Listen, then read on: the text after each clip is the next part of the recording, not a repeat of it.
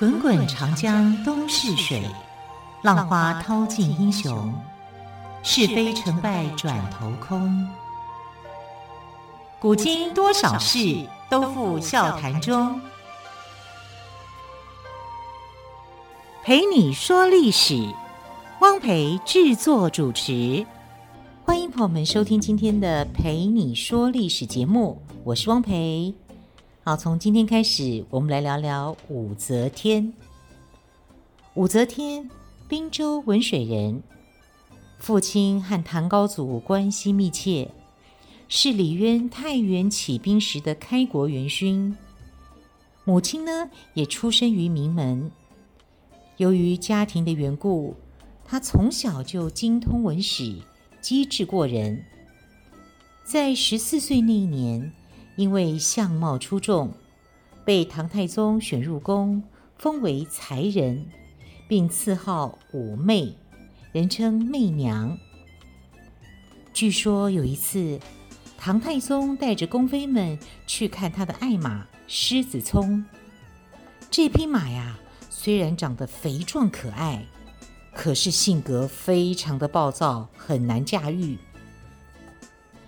唐太宗一时高兴，就开起了玩笑，问大家：“哎，你们有谁能制服他呢？”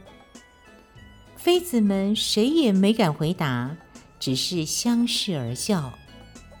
没多久，突然从人群里传来了一个坚定的声音：“陛下，我能。”大家循声望去，正是年轻的武媚娘。太宗很讶异，问他有什么办法。武则天回答说。只要给我三件东西：一是铁鞭，二是铁锤，三是匕首，我就能将他制服。他如果调皮，我就先用鞭子抽他；如果不服，就再用铁锤敲他的头；再不服，就用匕首刺断他的脖子。虽然这样的回答多少有点孩子气，但是唐太宗听了之后大为赞赏，他不禁哈哈大笑说：“哈哈哈，你这个提议不错，提振了我的志气。”哈哈嗯，这就是武媚娘寻马的故事。好，唐太宗去世之后哦，按照宫里的规矩，凡是先皇的嫔妃。如果没有子女的，一律要削发为尼；没有子女的武则天，自然也不例外，被迫到感业寺去当尼姑。不过，早在唐太宗还在世时，武则天就已经偷偷的和唐太宗的太子李治来往了。唐太宗去世之后，太子李治即位。也就是唐高宗，唐高宗对武则天旧情难忘，顾不得她是先帝的妃子，日夜思念她，想召她回宫，但又怕出身名门的王皇后会生气，更怕朝野上下议论纷纷，所以一直不敢行动。于是整天愁眉不展，郁郁寡欢。其实，这对长期被高宗冷落的王皇后来说，倒是一件好事，因为她觉得正好可以利用武美人来打击皇上宠爱的萧淑妃，所以王皇后就力劝高宗宣召武则天进宫。高宗得到了王皇后的支持，喜出望外。即位才两年，便把武则天接回宫中，封她为昭仪。其实王皇后看错人了，武则天才是最厉害的高手。武则天进宫后，很快就为唐高宗生下了一个可爱的女儿。王皇后因为自己不能生育，又很爱孩子，所以经常来看望。这一天，王皇后又来看望小公主。室内只有小公主躺在摇篮里，她粉嫩圆润，实在很可爱。王皇后忍不住将她抱起来亲了又亲。等王皇后离开后，武则天就趁四下无人，狠心掐死了自己的亲生女儿，然后盖好被子，迅速离开。不一会儿，高宗也来看望小公主。武则天若无其事地把高宗迎入室内。当高宗掀开被子想看小公主的时候，却发现小公主早已经断气了。武则天装作毫不知情的模样，大哭了起来。高宗悲愤之余就问：“刚刚谁来过？”侍女回答：“嗯，只有王皇后来过。”高宗顿时大怒：“好狠心的皇后啊！”武则天趁机数落起王皇后的种种不是，高宗对此深信不疑，于是下决心要废除王皇后。西元六五五年，高宗下诏将王皇后与萧淑妃贬为庶人，改立武则天为皇后。不过事后，高宗也觉得自己做的有些过分。打算对王皇后和萧淑妃从宽处置。武则天得知后，立刻派人将王皇后和萧淑妃各杖打一百下，然后又命人砍断他们的手足，将他们放入酒瓮中。王皇后和萧淑妃惨叫了几天几夜，痛苦的死去。哦，武则天实在是太残忍了。我自己说这个故事，自己都觉得很可怕。好，我们再来说武则天如何开始掌权的。西元六六零年起，高宗因为生病，就委托武则天处理朝政。从此，高宗上朝，武则天垂帘听政，一切政事由两人一起裁定。高宗生性懦弱，体质欠佳，因此武则天渐渐掌握了决断大权。各方上奏都称二圣。西元六七五年，年事已高的唐高宗决定将皇位禅让给太子李弘。李弘是武则天的长子，在朝廷内外极负声誉。可是武则天却偏偏十分厌恶这个儿子。表面上看是因为儿子李弘反对母亲专横，其实是武则天怕儿子妨碍她掌权。就在这年的四月，年仅二十四岁的李弘突然过世了，唐高宗只好再立次子李贤为太子，但李贤。并不那么顺从母后，令武则天十分不满。才过了五年，武则天又借故将李贤贬为庶人，而让一事无成的三儿子李显做了太子。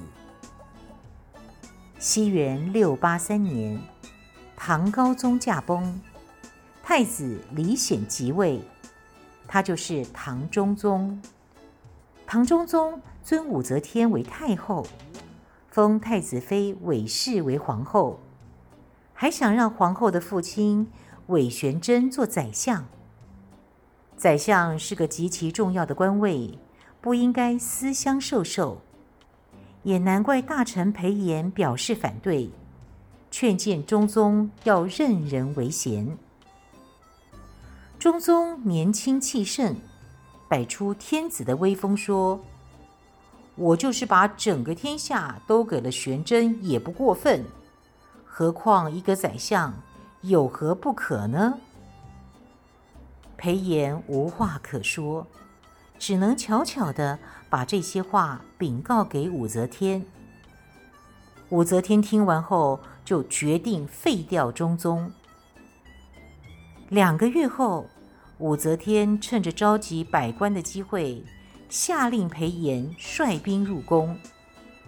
裴炎当众宣布太后要废皇帝为庐陵王的旨意。中宗很惊讶地问：“我犯了什么罪？为何要废掉我？”武则天反问：“你都要把天下送给韦玄贞了，还说没罪？”就这样。中宗被废，武则天的最后一个儿子李旦，但是元旦的旦哦，奉命登基，他就是唐睿宗。睿宗是个柔顺驯服的人，皇帝只是虚位，国家事务都由武则天一人说了就算。武则天被尊为皇太后。西元六九零年九月九日。睿宗将皇位让给母后武则天。武则天自称圣神皇帝，改国号为周。这一年，她已经是六十七岁了。好，在西元六九零年的九月九日，六十七岁的武则天终于登上她梦寐以求的女皇宝座，改国号为周。成了中国历史上唯一的女皇帝。武则天执政达半个世纪之久，她虽然冷酷残忍，但就政治才能而言，还是值得肯定的。不管是以皇后、太后的名义，还是以皇帝的身份统治，她都能维持社会稳定、国家富强。虽然武则天任用酷吏。履行大狱，对反对他掌权的人进行无情的镇压，很多人都受到牵连而冤死。但是，他也是一位难得的政治家，具有杰出的政治才能。武则天称帝后，十分重视人才的选拔和任用，经常派人到各地去物色人才。凡是能安邦国、定边疆的人才，他都不在乎出身门第、资格深浅，而破格提拔、大胆任用。为了广揽人才，武则天修订隋朝以来所施行的科举制度，放手招贤，允许自我推荐。此外，他还首创由皇帝亲临市场的殿试制度。以及专门用来选拔武官的武举制度。正因为武则天为人才的选拔创造了很多有利的条件，所以她的身边始终有一批贤能之士为她效劳，有力地维护着武周的政权。好，我们先休息一下，稍后再来说更多有关武则天的故事。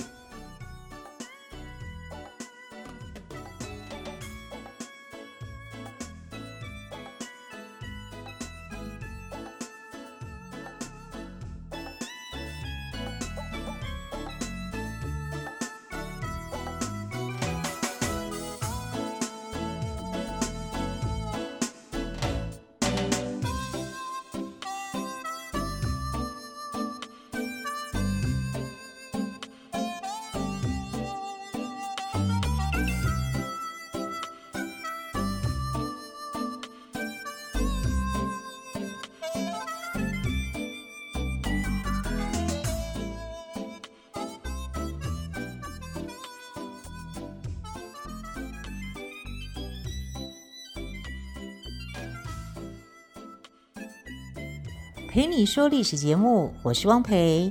好，接着我们来聊聊狄仁杰。狄仁杰字怀英，太原人。早在唐高宗的时候，就以为人正直、多谋善断而著称。他出任掌管审狱量刑的大理寺丞时，曾一年处理积案一万七千多件，没有一人被冤枉。公正之誉从此不胫而走。武则天当政时期，宰相张光甫率领的将士们，因为平定越王李真而得意忘形，横行不法，到处索取财物，甚至要到了狄仁杰的头上。狄仁杰不仅一口拒绝，还言辞抨击张光甫纵容部下。张光甫因此怀恨在心，回朝打了个小报告。于是狄仁杰就被贬为富州刺史。狄仁杰虽然遭到贬职，但他的德行早已经传入武则天的耳里，所以在武则天登上皇位后的第二年，狄仁杰就被重新调入朝廷。获得重用，官拜宰相。不过，武则天并没有完全信任狄仁杰。当时，有异心者即格杀勿论的准则，同样适用于狄仁杰。狄仁杰当宰相没多久，便被酷吏来俊臣诬告谋反，被抓去接受审讯。按照当时的法律，谋反是死罪，但是法律也规定，只要在第一次审讯时承认罪状，就算是自首，可减去一等处罚。所以，当狄仁杰看到审讯室内摆满刑具，知道如果不认罪就会被活活打死时，他选择了自首。正所谓好汉不吃眼前亏。先活下来再说吧。不过没想到，得寸进尺的来俊臣竟然又诱骗他说：“如果你再供出别人，还可以从轻发落。”这下可把狄仁杰给惹火了。皇天在上，竟然让我狄仁杰干这等事！他一气之下，一头撞在柱子上。顿时血流满面，昏死过去。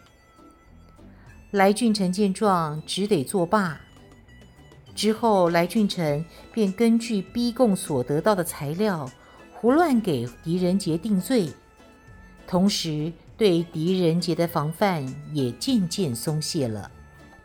那时正值开春之际，狄仁杰趁机写了一封申诉状。将他缝进刚换下来的棉衣里。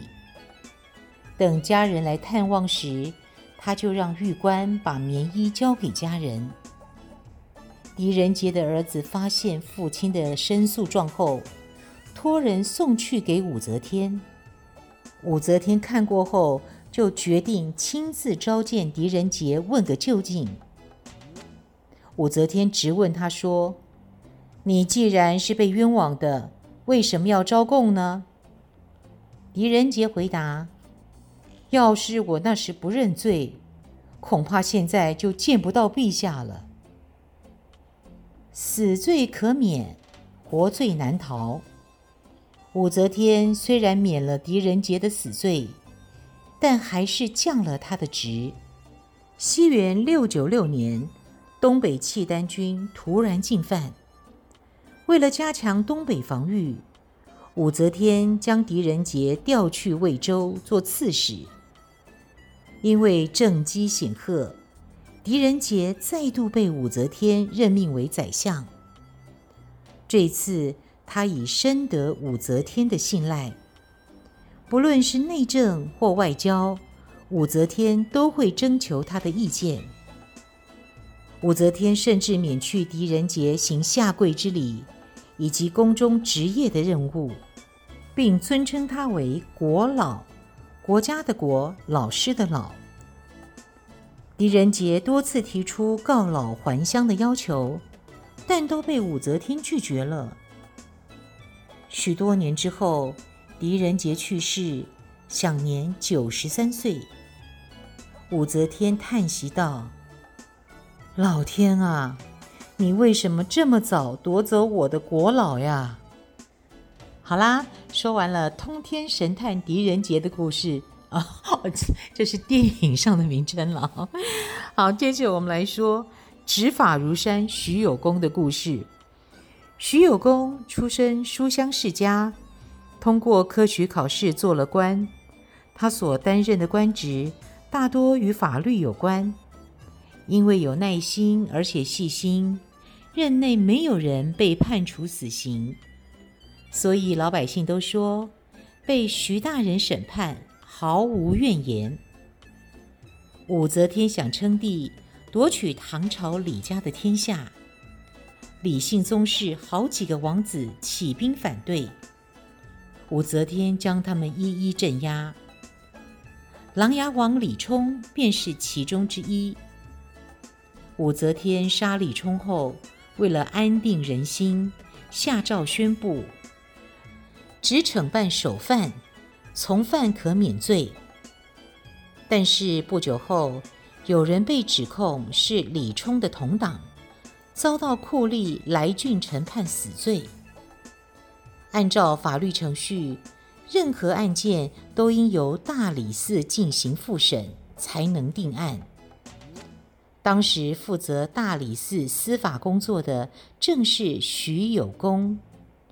徐有功在复审这个案子时予以驳回，因为他认为刚发布过大赦令，这个人即使有罪。也应该被赦免。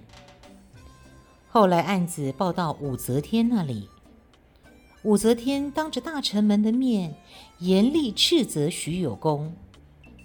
武则天说：“对于这个案子，你为什么不同意定死罪呢？”徐有功回答道：“陛下不是刚刚下了诏令说，惩办首恶，知党赦免吗？”我是根据这个诏令来办案的。武则天反问他：“那你凭什么说那人不是首恶呢？”徐有功不慌不忙地说：“首恶李冲不是已经被正法了吗？皇上是在之后才下诏令说，首恶李冲已被惩办，其余之党不予追究。”如果这个人不属于支党，那又是什么呢？武则天觉得徐有功说的有道理，语气就缓和多了。他说：“既然这样，就照你的意见判他流放吧。”于是徐有功又保住一个不该死的人。徐有功从事朝廷的司法工作长达十余年。在酷吏横行的环境下，他平反了酷吏所制造的几百件冤案，因此得罪了那些阴险的酷吏，曾三次被控告死罪，多次被罢官。然而，只要他一回到司法岗位，还是一如既往的执法如山。有一次，武则天特别召见徐有功。指责他说：“为什么你办案总是失出啊？失是失去的失，出是出门的出，进出的出。”徐有功又一次巧妙的应答：“师出是微臣的小过，而好生可乃圣人之大德啊！”从此，武则天对他更加敬重了。好，我们来解释一下刚刚的“师出”是什么意思哦。“师出”的意思就是有罪判无罪，重罪判轻罪的意思。好，接着我们再来聊聊武则天的宠臣张昌宗、张易之兄弟俩，仗着有姣好的外貌，得到了武则天特别的宠幸。他们在朝中横行霸道，贪赃枉法。虽然大臣们个个心有不满，却又难以启齿。西元七零四年，高龄八十一岁的武则天常常卧病不起。张昌宗和张易之兄弟整天待在长生殿陪伴他。大臣崔玄伟忍不住进言道：“太子其实很孝顺，他很想在陛下身边伺候。”宫里毕竟不宜让外姓人多出入啊。武则天虽然知道话中有话，但是她还是不相信她的宠臣们会有什么不良意图，所以没有采纳崔玄伟的意见。不过，张氏兄弟俩有些担心，他们开始迫不及待地培植势力，以防不测。就在这时，洛阳城里多次出现匿名信，信中提到张氏兄弟有谋反之意，甚至连街头巷尾也都充满了这类传言。这可把张昌宗给吓坏了。